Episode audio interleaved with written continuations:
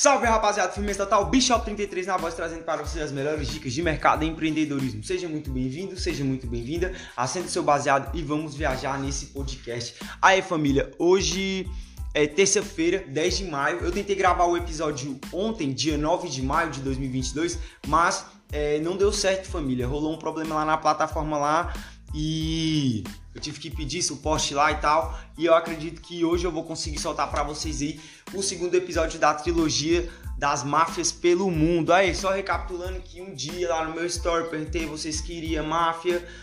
Perguntei qual assunto vocês queriam, vocês disseram que queria máfia. E aí eu trouxe uma trilogia especial também em comemoração aí ao meu aniversário, rapaziada. Daqui a dois dias aí, ó.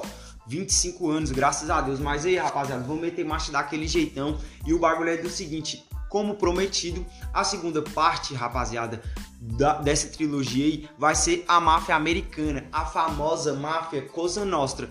É, só deixando aqui um, um ponto específico, quando eu decidi fazer esse bagulho, rapaziada, essa trilogia, eu tentei fazer mais ou menos um, tipo assim, uma jornada, tá ligado? Eu tentei fazer a jornada do herói, então eu comecei a história vim lá da Sicília, tá ligado? E é, a gênese da máfia americana é a máfia italiana. E a máfia americana é a continuação da máfia italiana. Portanto, tem esse casamento e vocês vão entender agora aqui é, nesse podcast de hoje, demorou? Tô aqui, rapaziada, com as minhas anotações, ó. Tem muita coisa, família, porque para você conseguir as informações da máfia americana é bem mais fácil do que de qualquer outra máfia, porque é, nos anos 60, 70 e 80 teve muito filme de máfia, então os próprios produtores tinham que pesquisar sobre a máfia. Então hoje, né, com a internet fica mamão de encontrar aí sobre a máfia americana. Demorou? Eu tenho muita, muita informação, tenho muitos dados. Eu tô até cogitando a ideia, rapaziada, de fazer duas partes. Porque a máfia americana eu tenho muita coisa, muita coisa mesmo. Li dezenas de livros, é, tenho várias referências. Enfim, ó, rapaziada, aqui, ó, só pra vocês terem uma ideia, ó. Ó, isso aqui é meu caderno. Eu tenho aqui, ó, um monte, ó, Turma de Chicago, o Capo del Capo, tá ligado? É... Cadê, meu Deus? As famílias de Nova York, ó, família Genovese. Quer ver? É, família Lucchesi. Ixi, família Bonanno, família Colombo, família Gambino, é, a família Búfalo, novidade. E a máfia de Orleans, é, Los Angeles, Detroit, enfim, eu tenho muita coisa. Então, tô até cogitando aí a hipótese de fazer esse episódio em duas partes, mas aí, vamos começar. O bagulho demorou, rapaziada. Tô trazendo para vocês um conteúdo fino. Eu tenho certeza que vocês nunca ouviram a história da máfia da forma que eu vou contar aqui para vocês aqui com essas referências aqui, datas e demais coisas, demorou? Compartilha esse episódio com geral, segue meu Instagram, shop33, vamos começar. Olha só, família, o bagulho é do seguinte. Eita, chega, bateu um nervosismo. Vamos lá, é, rapaziada, é... Igual eu falei para vocês, o começo da máfia, na verdade a máfia americana ela é a continuação da máfia italiana. Por que eu digo isso? Porque é, a onda mafiosa, ela eclodiu de fato a partir do momento em que os italianos que moravam lá no sul da Itália eles migraram para os Estados Unidos, se ligou? Porque assim, a máfia americana, ela tipo tem a sua existência mais ou menos lá no século 19 e era dominado por gangues irlandesas, tá ligado? Ela já representava uma rede estabelecida do poder criminoso que estava entrelaçado com a influência política lá da época. Em Nova York já haviam as gangues de rua como a Rock Guards e a Carry On Irons, que tinham começado protegendo imigrantes irlandeses da violência anti-Irlanda que rolou lá no século XIX. É, se vocês assistirem os filmes é, de época lá norte-americano, eles, eles de certa forma contestam no filme é, essa socialização entre os irlandeses imigrantes e os americanos, entendeu? Tinha essa exclusão mesmo por parte dos americanos contra os irlandeses. A máquina do partido democrata, lá no final do século XIX, estabeleceu em parte de Nova York ligações com gangues, usando-as para garantir que bairros inteiros votassem do jeito que eles queriam. Esse coluio levou a um sistema corrupto, e era um padrão que também ocorreu pelo menos em duas outras cidades lá dos Estados Unidos durante o fim do século XIX e o começo do século XX quando, nesse mesmo período, mais de 2 milhões de imigrantes italianos partiram da região de Nápoles, Calábria e Sicília, que é exatamente os lugares que eu falei no podcast passado, entre 1880 e 1910. Junto os imigrantes é, judeus da Europa Oriental também, nesse mesmo período, migraram lá para os Estados Unidos. Então, o que que acontece, rapaziada? É, dentro lá do convívio americano, da realidade americana do começo do século 20, os Estados Unidos estavam divididos entre os americanos, os italianos e os judeus que tinham migrado lá para os Estados Unidos. Assim que esses grupos chegaram, eles foram ocupar os bairros, entendeu? Eles foram criar suas comunidades lá dentro dos Estados Unidos, entendeu? É, Assim que esse povo chegou, eles encontraram um sistema político corrupto que estava nas mãos das mesmas gangues criminosas irlandesas que eu citei lá no começo. É...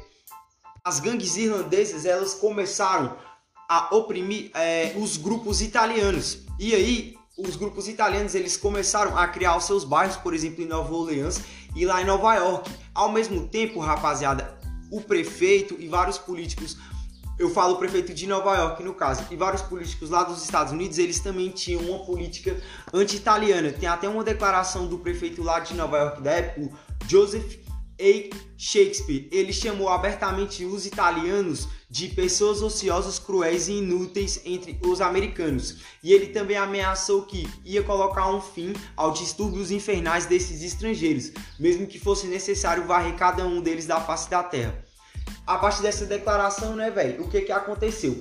Os mafiosos, eles pegaram esse discurso e usaram como um pretexto para unir o povo italiano. E a partir disso aí, eles apontaram que, meu Deus, o sistema americano, os americanos OX, que é assim que eles chamavam os americanos, os americanos OX, eles estão fazendo um colúrio para acabar com nós. Então não tem como vocês confiar no Estado e nem na polícia. Então a partir de agora nós vamos ser o Estado paralelo aqui para intermediar o convívio social. Essa estratégia, rapaziada, foi a mesma estratégia que os italianos fizeram para começar ali o seu modus operandi, né? Que eu expliquei para vocês lá no podcast passado. É, e aí, rapaziada, olha só como esses grupos eles meio que começaram modus operandi. Eles pegaram uma lenda que vinha lá da Itália e levaram para os Estados Unidos, que é a lenda da Mão Negra. A Mão Negra é um grupo misterioso de assassinos e extorquistas que te manda uma carta lá dizendo, mano, agora você me deve tantos mil reais. Entendeu? E a assinatura deles é, era uma mão negra impressa lá no, na porra do papel. Eles fazem isso com político, artista. Eu tinha aqui, rapaziada, até aqui, ó, anotado, ó, é, eles fizeram esse tipo de extorsão com Henrico Caruso, que era um cantor de música clássica lá, música ítalo-americana lá, mais ou menos a história que tem lá no Poderoso Chefão, que o, o Dom Vitor, né, o, o chefão mesmo do bagulho, ele tem um apadrinhado que o mano é ator, é, porque eu não tô lembrando o nome do mano agora, tá ligado? Mas lá tem mais ou menos essa narrativa aí que aconteceu de fato, rapaziada, lá nos Estados Unidos, essa história. É, desses grupos, tinha um membro que ele era o mais feroz, que o apelido dele era Lobo, era o Ignzail Saeta. Ele havia fugido de acusações de assassinato lá na ilha da Sicília por volta de 1998 e nesse mesmo ano ele chegou nos Estados Unidos. Ele trabalhou com seu cunhado Nicolas Morello. Morello havia montado um esquema dentro de uma próspera família criminosa lá de Nova York, que acabou conseguindo desafiar as gangues irlandesas e judias lá da época por um pedaço de território. Então a partir daí veio a ascensão das máfias, rapaziada. Por mais que existissem já as gangues judias que eram gangues fortes, e existissem já os grupos irlandeses, os italianos eles tinham um diferencial porque eles já tinham o histórico mafioso lá da ilha da Sicília. Então, esses primeiros grupos que chegaram, eles conseguiram formar um modus operandi lá dentro da realidade deles. Mas havia um problema, rapaziada, eles não eram muito bem organizados, porque olha só, os mafiosos que conseguiram vir eles já eram mais velhos, entendeu? Porque os jovens, querendo não, ficaram para participar lá da guerra lá, entendeu? Da, da Segunda Guerra Mundial. Então, os mafiosos mais velhos, eles foram para os Estados Unidos junto com as mulheres e as crianças, entendeu? Então, até aquelas crianças crescer, muitos mafiosos mais velhos já morreram, é claro, né, rapaziada? Então, teve essa desconexão e os caras não conseguiram aprender com os mafiosos mais velhos. Então, eles tinham esse problema aí. Tanto é, rapaziada, que é, o que salvou eles foi a lei seca de 1920. Eu, eu tenho até aqui um artigo, eu vou ler para vocês aqui, ó. É, a maioria dos livros é, relatam que 16 de janeiro de 1920, dia em que a 18 emenda entrou em vigor nos Estados Unidos, a lei seca foi decretada. Não havia dúvida de que esse dia foi provavelmente o melhor dia de todos os tempos para o crime organizado na América. Mas, mais do que ter criado a máfia, salvou da possível extinção que iria acontecer. Aí eles explicam aqui que antes lá da Primeira Guerra Mundial e tal, é, o que que acontece, rapaziada? Muitos é, italianos já migraram para os Estados Unidos e, e, essa migração foi crescente, que teve a Primeira Guerra e depois a Segunda Guerra aí, entendeu? O período entre as duas guerras, rapaziada, é um período curto, entendeu? Em 50 anos, metade de um século, já teve duas grandes guerras, mas beleza, aí eles vão, vão lá para 1914 mais ou menos. O futuro de muitas gangues lá na América já estava destruído, tanto gangues irlandesas quanto as gangues italianas que já existiam lá. É... As gangues elas ficaram sem proteção policial, muitos esquemas de prostituição caíram lá na época. É, houve essa repressão por parte do Estado contra os italianos, então tipo assim eles foram atrás dos italianos, mas eles foram atrás dos irlandeses, foram atrás dos judeus, eles foram atrás dos bandidos. Foi uma política de repressão muito dura na década 10, lá de 1900, lá nos Estados Unidos, entendeu? É... Então, rapaziada, as gangues que permaneceram, quer ver? Eu tenho aqui o nome. Ah, que é a Eastman Gang e a Reals, lá de Nova York, foram as gangues que mais ou menos permaneceram, porque elas se mantiveram é, participando de jogos de azar e controles sindicais. E eles aumentaram a sua abrangência em relação à prostituição. O que, que eles fizeram? Eles começaram a fazer casas, prédios, que embaixo era o bar e em cima era o puteiro. Porque antes era assim: é o bar aqui embaixo, do lado o puteiro, do lado a barbearia, ali na frente outra loja. E eles eles tiveram a, tipo, a sagacidade de embaixo fazer um bar, e em cima assim na fachada parecia que nem é nada, mas era lá onde rolava a prostituição adoidada, entendeu?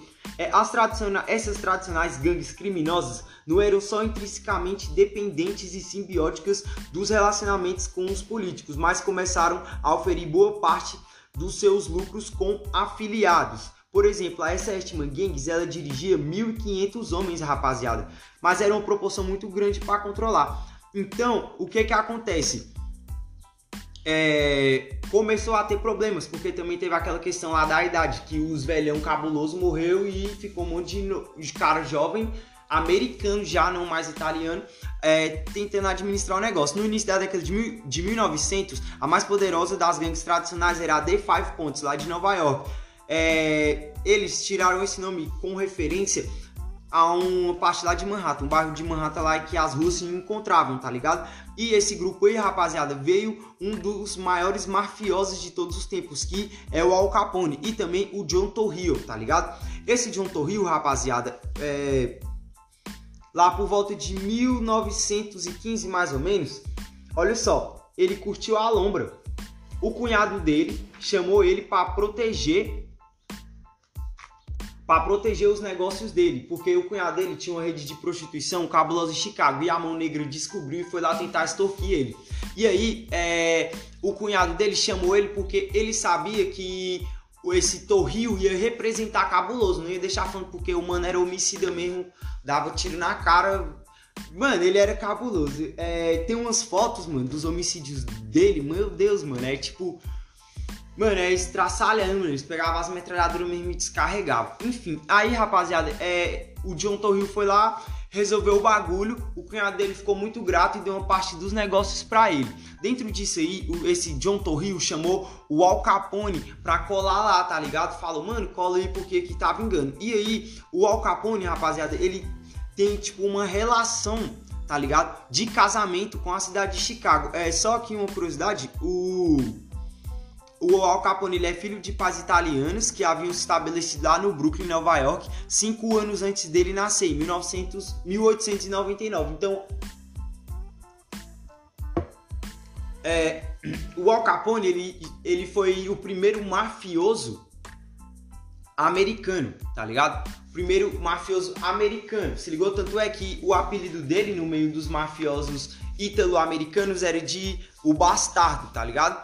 é, Al Capone ele era um graduado das gangues de rua lá de Nova York. Tinha sido membro tanto da James Street Gang ao lado do Luke Luciano, que pra mim é uma, na minha opinião, é o maior mafioso de todos os tempos, como da The Five Point Gangs, entre cujos membros estavam John DeFox, que é o Torrio. Em 1915, Torrio e seu então parceiro Frank Valley que deram a Al Capone seu primeiro trabalho no crime organizado como segurança de um bordel e espelunca de bebidas lá em Harvard, é, tinham recrutado o John Torrio para fazer esse corre aí, rapaziada, igual eu expliquei para vocês já.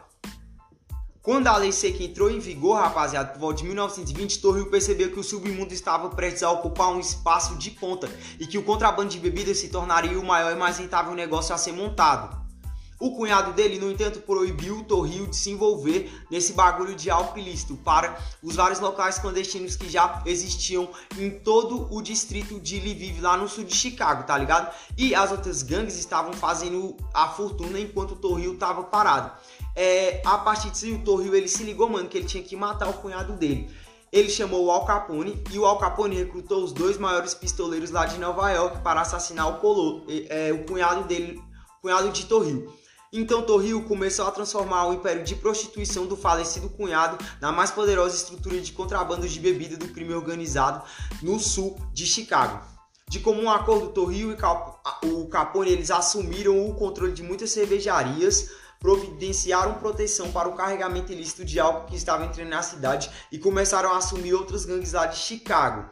Os que não quiseram colaborar com eles, Al Capone ele predispôs as coisas para que tivessem um final sangrento todas as vezes, tá ligado? Um exemplo típico foi quando o Al Capone convidou seu ex-chefe, o Frank Valley, para atuar como atirador no assassinato do líder da gangue rival, John O'Byle, que dirigiu a principal Irish Northside Gang em 1924 mais ou menos. Ó, rapaziada, esse dado aqui ele é meio incerto. Tudo isso que aconteceu foi entre 24 e 25, demorou? Porque enfim, é, tem coisas que é especulação, né? Nem tudo tem um registro concreto, mas é, da, véio, da máfia americana eu tenho muito registro.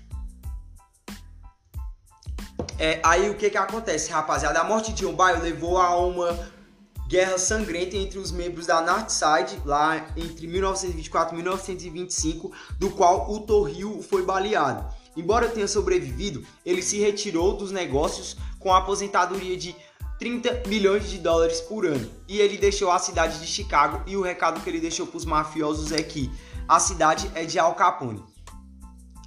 Ele se referia, obviamente, às operações criminosas tanto a curto prazo quanto a longo prazo do que o Al Capone já estava planejando fazer, tá ligado? É, por meio de uma engenhosa mistura de bons negócios que o Al Capone fazia, alianças com as gangues ele constituía é, uma organização criminosa italo-americana de violência brutal. Al Capone ele dominou o submundo do crime lá em Chicago já em 1925 a 1926. Seu império combinava prostituição, bebidas, jogos, extorsão e arrecadava mais de 105 milhões de dólares por ano. E ele provou de uma vez por todas que estava fora tanto do alcance da lei como das balas dos pistoleiros que queriam matar. Entre 25 e 31, quando foi condenado por acusações de evasão fiscal, Chicago era realmente a cidade de Al Capone. Olha só, rapaziada, eu tenho aqui é, um artigo muito massa, mano, sobre o massacre de São Valentim, que é o massacre do Dia dos Namorados, rapaziada. Esse massacre aqui, ele foi histórico. Olha só, eu vou Ah, tá porra. Vou trazer aqui para vocês, rapaziada, aqui as minhas anotações dessa história. Olha só. É, embora, rapaziada, o Al Capone ele fosse o chefão do crime organizado lá em Chicago, é, a posição dele no submundo do crime não deixava de ter rivais, tá ligado? Em resposta, ele tinha duas maneiras para lidar com aqueles que desafiavam. Ou você coopera ou você morre. Desde que havia assumido a operação do, do amigo dele, né, do sócio dele, lá no lado sul de Chicago em 1925, Al Capone tinha demonstrado magnitude e justiça no trato com quem haver, haver de se opor a ele. Isso é, carregou muitos velhos adversários para sua equipe também. Olha só, rapaziada. Chegou até a empregar como seu guarda-costas Frank Galuccio, o homem cuja ação com faca em uma briga havia dado a Al Capone o lendário apelido de Scarface. É, eu não. Provavelmente vocês sabiam disso, né? Beleza. É, mas, rapaziada, uma gangue rival, ela se recusava a fazer as pazes com Al Capone. Que era Cadê o nome da gangue? Ah, era a gangue Celtics McKellen, do lado oeste de Chicago, e a Valerie Gang, que eram as gangues contra o Al Capone. Ele, Hermie Waynes, que assumiu a gangue depois que o Bayern morreu, é, ele decidiu fazer um acerto de contas contra Al Capone, isso já em 1926, tá ligado? Esse adversário aí do Al Capone ele chamou o seu vice, George Burgess Mornon, e eles foram atrás do Al Capone usando submetralhadoras, tá ligado? Eles atiraram e alvejaram geral no restaurante e eles não acertaram Al Capone. É, tem um registro aqui, rapaziada, que fala que o mano deu mais de mil tiros, tá ligado? O Al Capone, ele tava lá jantando, mas ele tava numa sala especial. Depois que o Wesley recusou a oferta de pagar Al Capone e ainda tentou matar ele, o Al Capone botou os pistoleiros para ir atrás do cara, ele não ia deixar passar batido, né? Aí o que que eles fez, rapaziada? Eles interceptou a conversa dos caras, tá ligado? E aí eles esse dia foi o um massacre lá de São Valentim, rapaziada. Isso, ó, eles sofreram esse ataque é, o Al Capone ele ainda tentou de novo o tratado de paz, rapaziada, e não deu certo. O, esse ataque contra o Al Capone, igual eu falei, foi em 1926. O tratado de paz que o Al Capone tentou de novo foi em 1928. E aí, de 1928 até 1929, o Al Capone ele ficou, tipo, espionando os caras, tá ligado? Pra descobrir qual era o plano dos caras. Beleza, em 14 de fevereiro de 1929, o dia do massacre de São Valentim, é, o Mormon ele deveria estar lá na sede de sua gangue, uma garagem no número 2122 da North Clark Street, para receber a entrega de uma carga de bebida ilícita que eles roubaram de uma gangue de Detroit, tá ligado? Mas tudo era uma armadilha. Na hora marcada, vários homens do Mark Gurr dois deles com uniforme. O McGurr, ele é tipo o braço direito do Al, do Al Capone, isso mesmo. É, ele chamou dois homens deles que foram fardados, chegou com o carro da polícia, invadiram a garagem mandou que os caras virassem de costas. Os caras achou que era um, um bote dos polícia, tá ligado? E aí eles virou. E eles foram metralhados, rapaziada. Mais de 300 vezes, tá ligado? Caem, deixando, mano, os caras ficou estilhaçado, tá ligado? O Mormon, rapaziada, o adversário mesmo que o Al Capone queria matar, ele não tava no dia, tá ligado? Ele sobreviveu porque não entrou na garagem, ele fugiu quando ele começou a ouvir os tiros, tá ligado? O poder de sua gangue, porém, foi destroçado. Quando mais tarde foi detido pela polícia pelo interrogatório e perguntado sobre quem ele achava que tinha sido responsável, o Mormon ele falou que achava que tinha sido Al Capone. Embora consolidasse seu domínio sobre o mundo do crime de Chicago e jamais alguém fosse acusado pelo massacre de São Valentim, a grande péssima publicidade é horrível para os negócios de Al Capone lá na década de 30 já, rapaziada. O caso atiçou contra ele a ira do público, das autoridades federais e até mesmo de seus colegas chefes da máfia e até de fora de Chicago. Muitos consolidaram como o pior erro e a primeira peça para cair o império do grande Al Capone. Rapaziada, o bagulho é do seguinte, ó.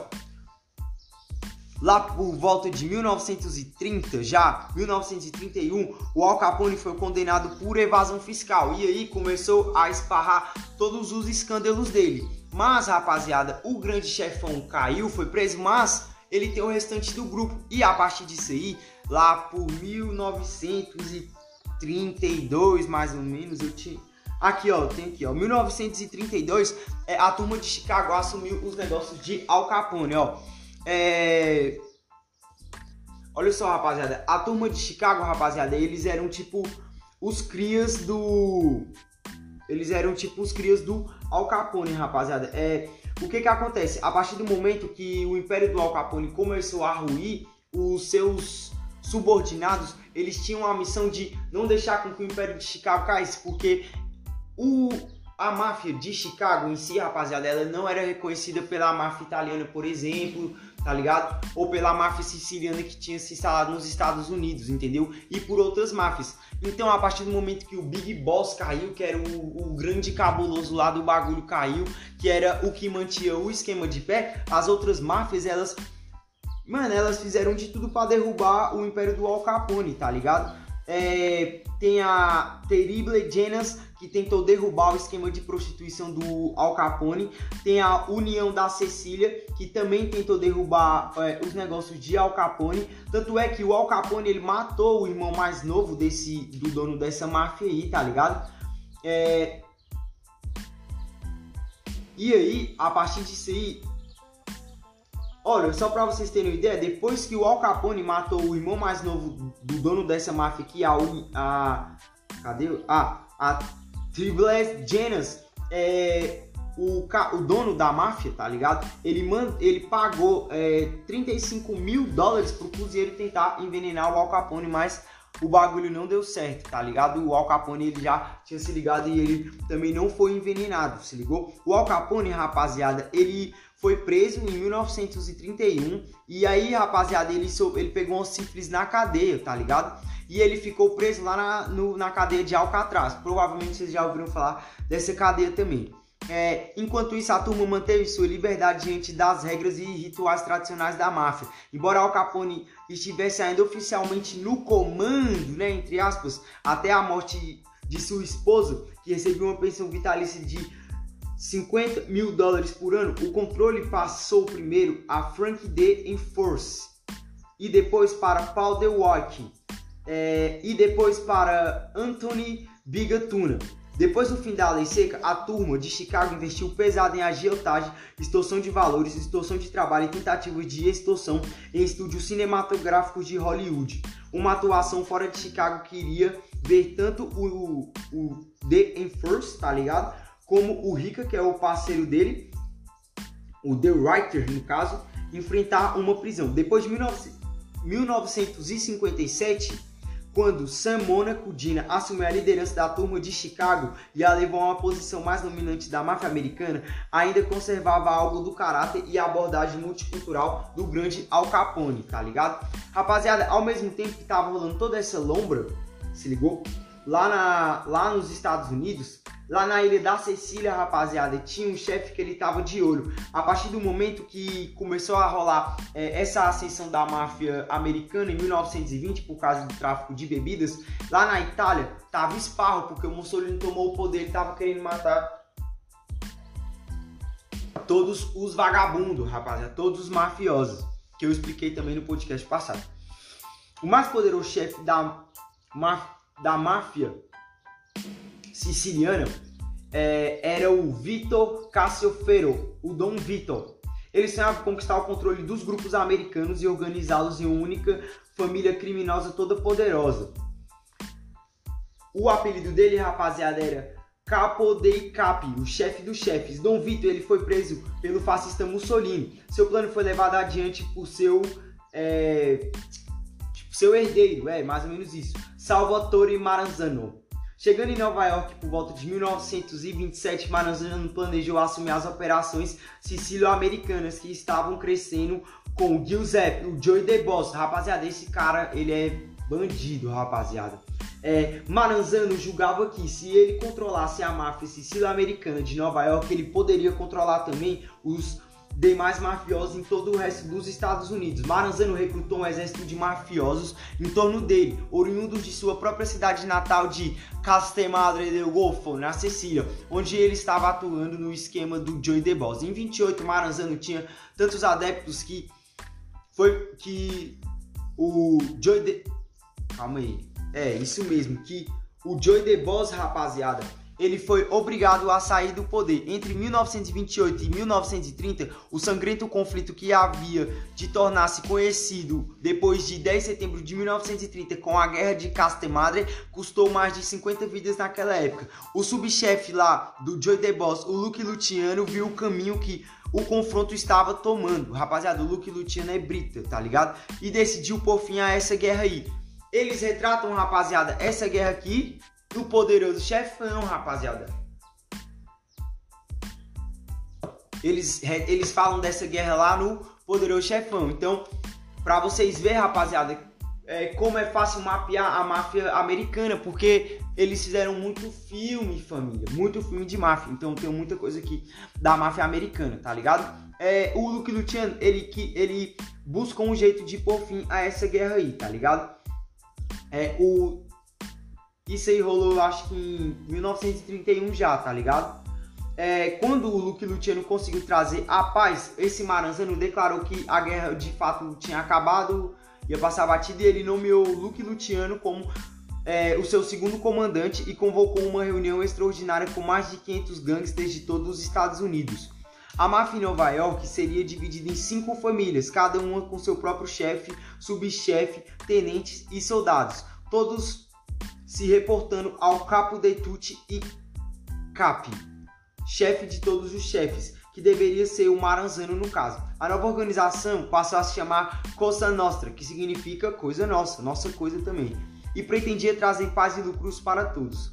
Enquanto isso, o próprio Maranzano estava planejando garantir essa paz e assumir ser o chefe dos chefes, matando o Luke Luciano e a geração de gangsters ali da idade dele, incluindo o Frank Costello, Vitor Genovese, o Joey Adonis, Duce del Tuches. É, ele planejava também matar o gordo bastardo de Chicago, que é o Al Capone. Ele contratou o pistoleiro mais cabuloso lá do, da gangue irlandesa, o Mad Dog, para matar o Luke Luciano e ele pagou 25 mil dólares à vista, rapaziada.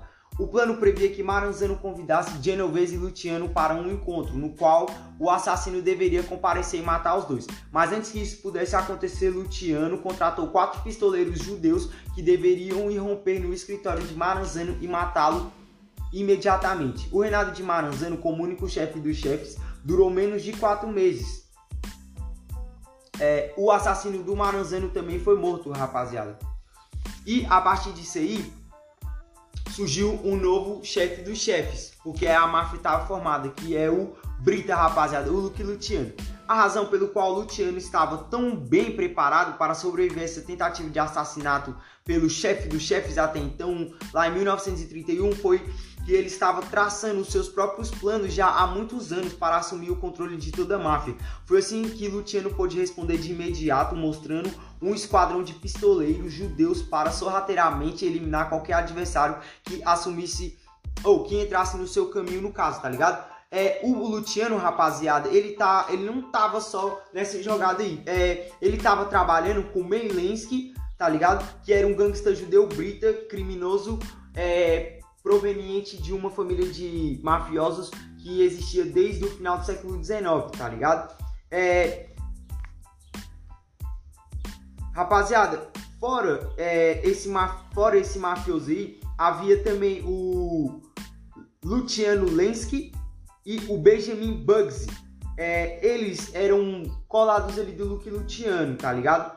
É, só pra você ter uma ideia, mano, os mano, eles viram tão amigos que eles fizeram um pacto lá de sangue, entendeu? É... O Luciano, ele não queria somente o poder. A visão que ele tinha era muito maior do que simplesmente matar o Maranzano, tá ligado?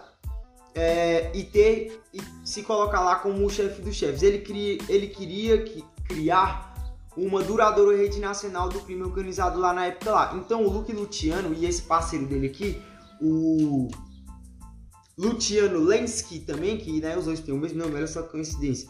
Eles começaram com esquemas de extorsão, agiotagem, eles começaram a se infiltrar dentro dos sindicatos, rapaziada. E aí, eles mesmos, eles criaram um Sindicato Nacional do Crime. E na direção da... É...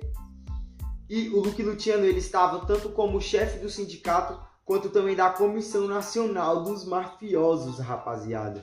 Olha só o nível que os caras chegou. A nova estrutura organizacional de gangues confederadas trabalhando em toda divisão étnica, que uma vez tinha sido sonhada lá pelo Maranzano, foi posta a funcionar por Luke Luciano e seu parceiro Lensky. E a força mortal fornecida pela SA, que eram os, os assassinos anônimos, garantiram a prosperidade dos negócios por muitas décadas.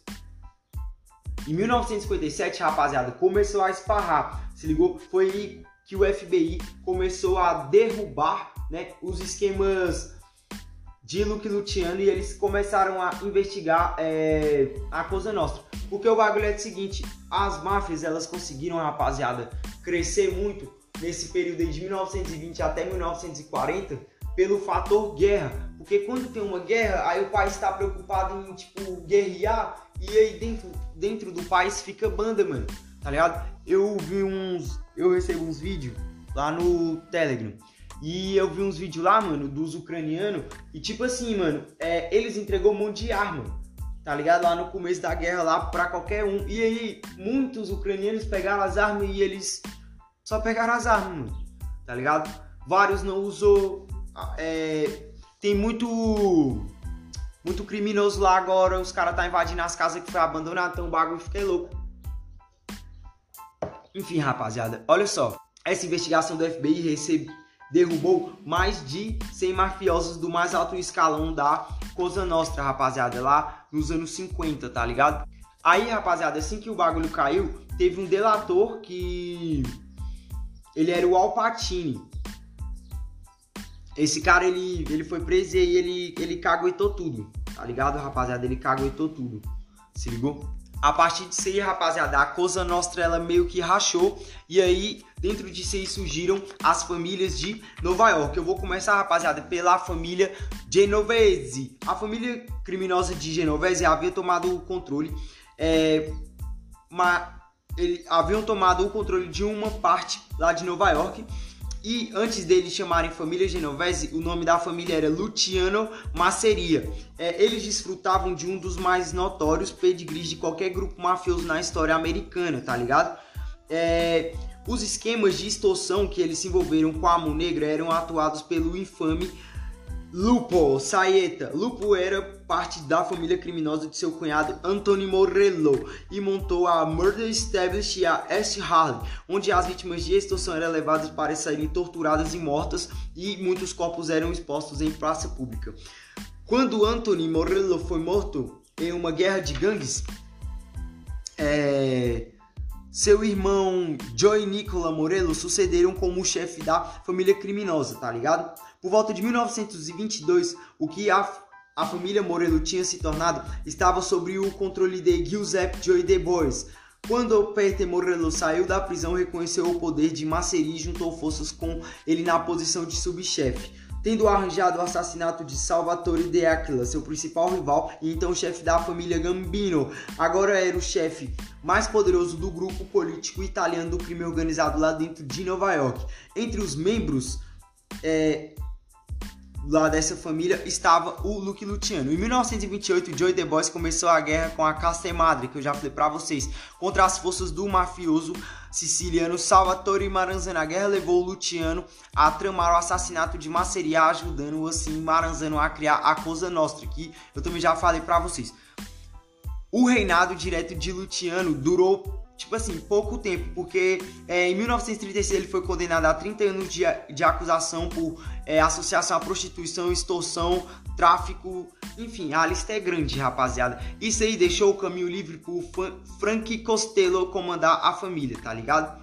É, quando Genovese voltou aos Estados Unidos depois da Segunda Guerra Mundial, isso ó, uma cara depois, acabou é, forçando Castelo a retirar-se em 1957, mas no ano seguinte foi denunciado por Luciano e Costello por tráfico de drogas e teve de dirigir a família que agora leva o seu nome de dentro da prisão até sua morte em mais ou menos 1969. Entre 69 e 81, a família Genovese foi dirigida por Phil Lombra Lombardo, que usou uma série de outros homens como chefes de frente como Thomas Ebony, Frank Terry, é, Anthony Fat Tony, é, Salanero, Pistora, é, para convencer o FBI e outros líderes mafiosos que eles estavam no comando. Foi uma estratégia útil, rapaziada, até que o bagulho deu certo, tá ligado? Já é, após a morte dele, já em 1997, tá ligado? É, quem dominou a máfia, esse grupo no caso, foi Quito Dedon, tá ligado? Que ele tornou o chefe, se ligou, a linha de frente aí da máfia genovesiana. Depois de sua morte em 19 de dezembro de 2005, Gianni deixou uma família criminosa em boa forma, tá ligado? Hoje os caras tem por volta aí de 500 membros efetivos e mais de mil associados e ele mantém esquemas de trabalho em jogos de aposta, agiotagem e extorsão. E a família Genovese, hoje no século 21, eles giram aí um negócio aí por volta de 500 milhões de dólares, rapaziada. Agora eu vou falar um pouco da família Lucchese. Enquanto a família Genovese, ela continuou sendo digna de sua posição como uma das famosas cinco criminosas famílias lá de Nova York, a família Lucchese também, parte do lendário Quintero, tem visto definitivamente os dias melhores, tá ligado? O que finalmente viria a ser a família Lucchese começou com um ramo lá no Brooklyn das operações do Joy The Boys. Era dirigido então pelo é, Caetano Tommy Reina. Quando a campanha lá do Maceria contra o Salvador e Maranzano, que levou a guerra lá dos caras, começou, é, o que que aconteceu, rapaziada? Um entrave, de certa forma, entre o Luke Luciano e o Vitor Genovese fez com que a máfia Lucchese, ela, tipo assim, começasse a aparecer, tá ligado? A máfia Lucchese, ela tinha o nome de Pinzola, mas é, quando ela foi tomada, não, quando é, acendeu o líder chamado, caralho, qual é o nome do bicho? Tommy Lucchese. É, ele tinha esse apelido porque ele perdeu o dedo num jogo de beisebol lá na época do Defiant Broncos, tá ligado? E aí a partir disso aí os caras ficou zoando ele de Lucchese, mas eu, eu não entendi, tá ligado? É, o Lucchese ele começou a, o seu papel na máfia coordenando é, algumas coisas para o Luke Luciano ali embaixo dos panos, enquanto o Luciano tentava derrubar o Maranzano, tá ligado? Enquanto os caras estavam se matando por lá, o Lucchese, eles é, apoiaram lá em Cuba lá o Maranzano e as suas ou oh, desculpa, o Luciano para derrubar o Maranzano e tomar o poder do sindicato do crime organizado. O grupo do Chelsea, rapaziada, eles começaram a participar de esquemas de extorsão cabulosos, rapaziada.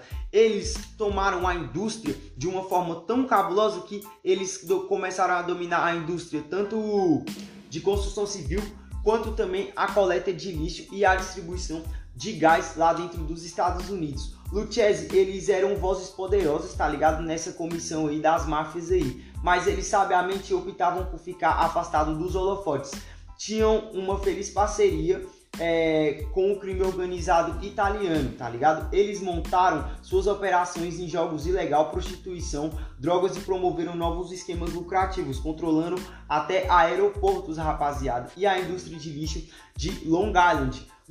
Lucchese, ele tinha feito um poderoso contrato durante seu período como subchefe. Tinha apoiadores em vários lugares, como por exemplo Vicente Imperati, prefeito em 1950 da cidade de Memphis, rapaziada. É...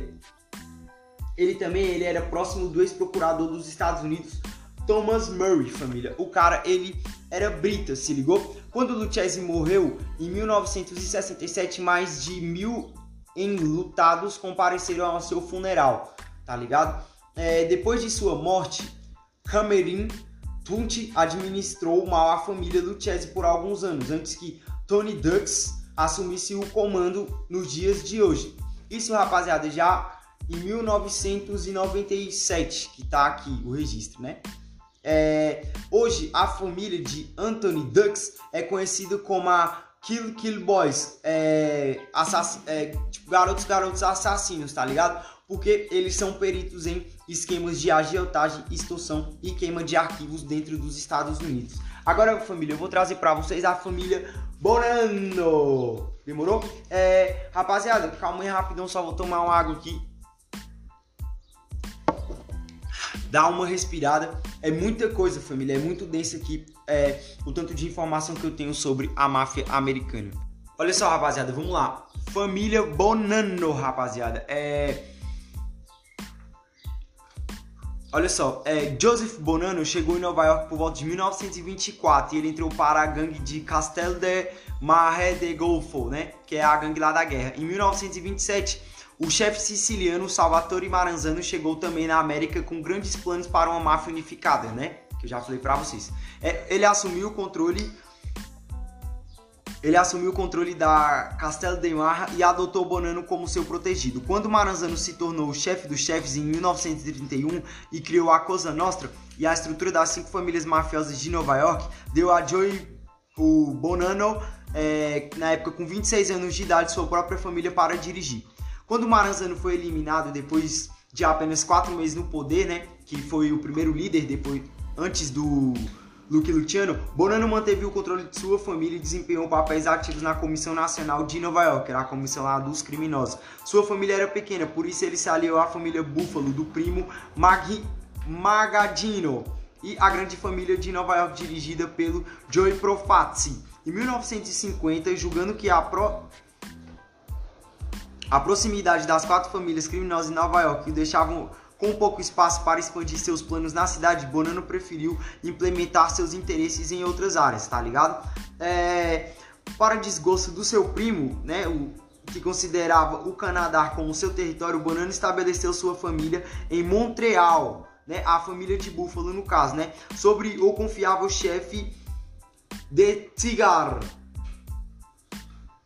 É, Logo, rapidamente, as operações do Bonano é, começou com a exploração da heroína, que estava rendendo ele um varejo de 50 milhões de dólares, tá ligado? Ali no início dos anos 60 já. Os lucros do tráfico é, por parte da família Bonano foram usados para tentar criar um império de jogo no Haiti, a fim de duplicar o sucesso. Olha só, isso também foi descrito, poderoso chefão, a fim de duplicar o sucesso que o Meir Lensky ele já tinha conseguido. O Lensky lá, o sócio do Luke Luciano, já havia conseguido em Cuba antes da queda de Batista em 1960, mais ou menos, tá ligado? O Bonano, ele se aliou com o ditador do Haiti, o Papa Doc, e aos temíveis Tom Macutis. Rapaziada, é, os Tomacuts, rapaziada, eles eram os policiais que iam matando as pessoas. Tontoma Cults, rapaziada, quer dizer o bicho papão. Olha só o nome dos polícias, o bicho papão, rapaziada. Bonano, ele teve sucesso a invadir o território aberto da máfia lá no estado do Arizona, rapaziada. Las Vegas, isso mesmo. No início dos anos 60, ele tinha um, uma forte e lucrativa rede montada dentro do estado. Mas isso irritou seus colegas e chefes mafiosos quando ficou claro que ele estava planejando seu próximo passo lá na Califórnia.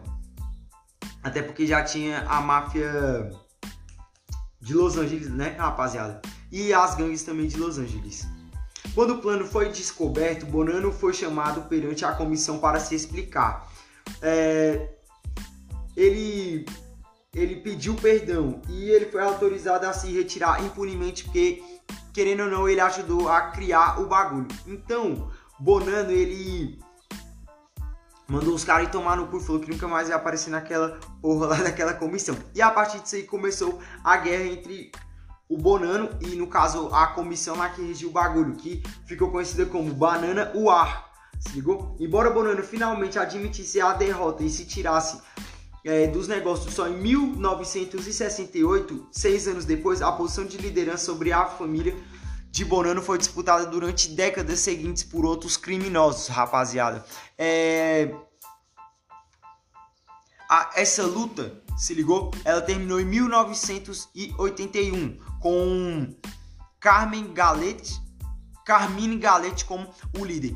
É, o pior da família ainda estava por vir, porque depois de 1980 a queda foi cada vez maior. É, em 1990 o esse Gallet, ele foi condenado, na verdade, em 1933. E o comando da família Bonano começou a cair cabuloso. Em 2004, o próximo líder, o Massino, ele também foi preso por extorsão e agiotagem. E agora, em 2012, a posição da família caiu ainda mais, porque esse Massino morreu e o, o novo é, mafioso que entrou era o Anthony Grazino, que tem deixado a família em cada vez maior falência. Tá ligado? É, vamos lá, rapaziada. Essa aqui, ela acho que é a última família das cinco famílias, não, a penúltima, porque tem a Gambino. Então vamos lá, rapaziada. Olha só. A família Colombo, a família Colombo, ela teve altos e baixos. E é, eu não tenho muitos registros da família Colombo, mas tipo assim, a história é mais ou menos assim, rapaziada. É, Galo Colombo, ele era um mafioso neto já de mafiosos lá na ilha da Sicília. E aí, por volta de 1940, ele se levantou lá dentro lá da, do grande conselho lá da, das máfias que já existia. E aí, rapaziada, o que que ele fez? Ele alavan... ele, tipo, ele mostrou que ele era brito e rapidinho ele conseguiu sua família. A família Colombo, rapaziada, ela é sempre uma família menor. É... A família Colombo, ela também ajudou o conselho lá a derrubar é, a gangue do Bonano. Ajudou a derrubar a família Bonano, que teve lá a guerra dos Bonanos. E aí, rapaziada, é, o que que acontece? O Colombo, ele sempre foi, eles sempre optaram por ser uma família menor, entendeu? E em modos operantes mais altos, então extorsão de celebridades. E o bagulho é do seguinte, eles sempre prestaram favor para grupos maiores, para que esses favores fossem recompensados aqui e ali, entendeu? Então eles sempre tiveram a filosofia de uma mão lava a outra, rapaziada. É, só para vocês terem uma ideia, o modus operandi deles hoje é, tem por volta aí de 300 homens só, se ligou? E hoje eles são focados em tráfico de drogas, pornografia, roubo e contrabando de cigarros, rapaziada. Porque em alguns países lá da Arábia, por exemplo, não pode ter cigarros. E essa família, ela foi uma das pioneiras a migrar para extorsão digital e derivados disso aí. Vamos lá, família. Vamos lá, rapaziada. Agora vamos falar da família Gambino, rapaziada. A família Gambino, família, eu tenho aqui umas anotações, se ligou sobre ela. E aí, o bagulho é do seguinte, é... As minhas anotações é muito mais salientando a história do líder da família Gambino, tá ligado? Porque o restante dos bagulhos que eu achei era muita matéria de jornal, essas coisas. A família Gambino, rapaziada, eles são um derivado lá da Mão Negra, se ligou? É, quando igual já falei para vocês, o povo italiano migrou para os Estados Unidos, apareceu esses grupos de extorsão à mão negra. A família Gambino é um derivado deles. Tanto é que até hoje eles participam de esquema de extorsão e agiotagem lá dentro dos Estados Unidos e em vários países lá da África, tá ligado? E aí o bagulho é do seguinte, rapaziada, é... Hoje, no século 21, eles são a família mais organizada lá das cinco famílias que ainda existem nos Estados Unidos, tá ligado? É, durante a guerra lá, lá pela disputa do chefe dos chefes, a família Gambino. Ei, nada. Minha cadelinha tá aqui enchendo o saco. A família Gambino, rapaziada, é. Enquanto estavam na guerra, o que que eles fizeram? Eles ficaram lá no sapatinho, mas assim que o Luke Luciano conseguiu tomar o poder, os membros da família Gambino juraram fidelidade a Luke Luciano. Quando o Luke Luciano caiu, o, o então líder é, Albert Mad Hatter, ele assumiu e aí, é, o modus operandi da família Gambino era sempre passar batido. E outra, é como eles vieram do esquema de extorsão à medida que foi evoluindo o sistema judiciário, o sistema bancário, esses sistemas, eles foram se adaptando, entendeu? Eles foram se adaptando e foram mantendo é, extorsão. Eles evoluíram a extorsão, pronto, é por assim dizer, tá ligado? Se antes eles evolu, tipo, eles extorquiam, tipo, é, paga tanto senão nós destrói a tua loja. Hoje eles, sei lá, pega lá uma foto de uma mulher, manda pro cara, o cara manda um, um nude e eles mandam, ó, se você não fizer a transferência de tantos, a gente vai esparrar tuas fotos. A diferença é que eles fazem isso, rapaziada, só com milionários. É só golpe milionário, rapaziada. Só para vocês terem uma ideia, rapaziada, fora isso aí, eles estão é, em colui com a máfia russa e eles conseguem traficar BMWs é, na Grã-Bretanha, Paquistão e tem negócios com a Tong chinesa, rapaziada. Hoje eles giram por volta aí, rapaziada, de 500 milhões de dólares por ano. E a família Gambino, ela é característica por também ser uma família minimalista, embora tenha operações no mundo todo, tá ligado? A sua popularidade ela ficou muito acentuada ali em 2002, que foi quando eles migraram para o tráfico de container e é, controle de portos além dos Estados Unidos, família, principalmente portos lá no Oriente Médio e na Ásia. Vamos lá, rapaziada, a última família das cinco famílias de Nova York da nossa primeira parte aí do episódio especial Máfias pelo Mundo, Cosa Nostra, a máfia americana. Rapaziada, olha só, a máfia de Buffalo, ela tem a sua origem lá também desde a Mão Negra. E aí, rapaziada, é, o líder da, da família de Buffalo, que é o Magadino. Carai, cadê o nome dele, velho? Eu não tenho o nome dele aqui, mas é o Magadino. É, olha só, rapaziada, o bagulho é do seguinte. Ele ele participou da guerra de Castemada e del Golfo, que eu falei para vocês, e eles participaram também do tráfico de bebidas lá em 1920. Vamos lá então, rapaziada, olha só. É, a família do, do Magadino chegou lá nos Estados Unidos por volta de 1902, tá ligado? Pouco tempo depois ele nasceu. É, assim que ele entrou na adolescência, ele tinha muitos distúrbios, mano, era muito violento e ele entrou na mão negra. Ele foi um dos caras mais jovens a entrar na mão negra naquele período, segundo os registros que eu tenho aqui, tá ligado? Eu tirei do livro do David Salto Hellman, tá ligado? Beleza, vamos lá, rapaziada. Aí o bagulho é do seguinte. É, já identificando isso, ele entrou pra máfia.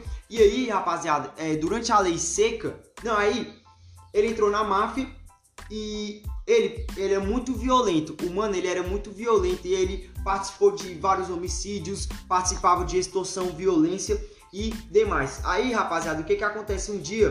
A gangue de Kaiser foi e tentou matar ele. E o sócio dele, que era o Gasp Milazzo. É, esse Gasp Milazzo, ele fugiu para Detroit e quando ele voltou, ele foi para Buffalo. Se ligou? Que é a parte norte lá do estado de Nova York e aí os dois se empenharam em fundar as principais famílias criminosas lá desse novo local, tá ligado? E aí, rapaziada, em 1920, durante a Lei Seca, eles eram os principais centros de importação ilegal de álcool do Canadá para dentro de Nova York. A máfia siciliana, que já existia também em Buffalo antes da chegada do Magadino, eles tratavam de uma guerra com grupos criminosos da Nadangui, tá ligado? Que eram de Ontário, lá no Canadá, e também eles guerreavam com as gangues irlandesas, tá ligado? Magadinho, ele rapidamente se ligou nisso aí e começou a contrabandear bebidas. Já em 1922, o líder lá da gangue, da máfia siciliana que estava lá, ele foi morto e aí o Magadino ele tomou as operações de vez. Ele começou a expandir o tráfico de bebidas por toda a Nova York e ele passou é, caras como o Joey Bonana. O Joey Bonana ele sentiu inveja dele e até tentou sequestrar o Magadino lá por volta lá da guerra lá da dos Bonano contra o grupo que comandava o bagulho no caso, né? E aí, rapaziada, é dos anos 40 até os anos 60, a família de Buffalo, ela foi, ela ficou muito forte, porque o bagulho é do seguinte, da década de 20 até a década de 40, que foi o período ali do tráfico de bebidas, e em 1930, quando eles entraram no, na, no bagulho de empréstimos por causa da Grande Depressão, é, eles ficaram na década de 40, 50 e 60, de boa, rapaziada, sempre passaram batidos, eles começaram a mexer com sindicatos, começaram a criar fundiários de ferro, várias indústrias, financiar vários projetos, tentaram entrar até no business cinematográfico, rapaziada. Com o falecimento de Magadino, a família de Búfalo rapidamente se fragmentou. Os subchefes começaram a ter grandes guerras, guerras duradouras. É, a dura luta interna continuou até 1980, mais ou menos, tá ligado? Que a família Genovese foi e engoliu a família de Búfalo, tá ligado? Então foi mais ou menos isso. É, já no final dos anos 90, a família de Búfalo lá do norte, ela morreu porque a Nadangui lá de Ontário começou a se expandir, tá ligado? E vieram outros grupos, da, tanto da máfia canadense quanto, rapaziada, da própria máfia é, de Nova York, demorou? Então essa família sucumbiu ao fracasso e hoje eles não têm mais nenhum modus operandi e todos os seus integrantes se diluíram. Então é isso aí, rapaziada. A primeira parte do segundo episódio tá entregue aí pra vocês. Máfias pelo mundo. A história da máfia americana, rapaziada. A máfia mais emblemática. Eu tenho muita coisa, família. Isso é um resumo. Isso é um resumo pra vocês. Eu tenho muita coisa aqui. Demorou? Espero que vocês aproveitem o episódio compartilhem com geral. É nós, estamos junto.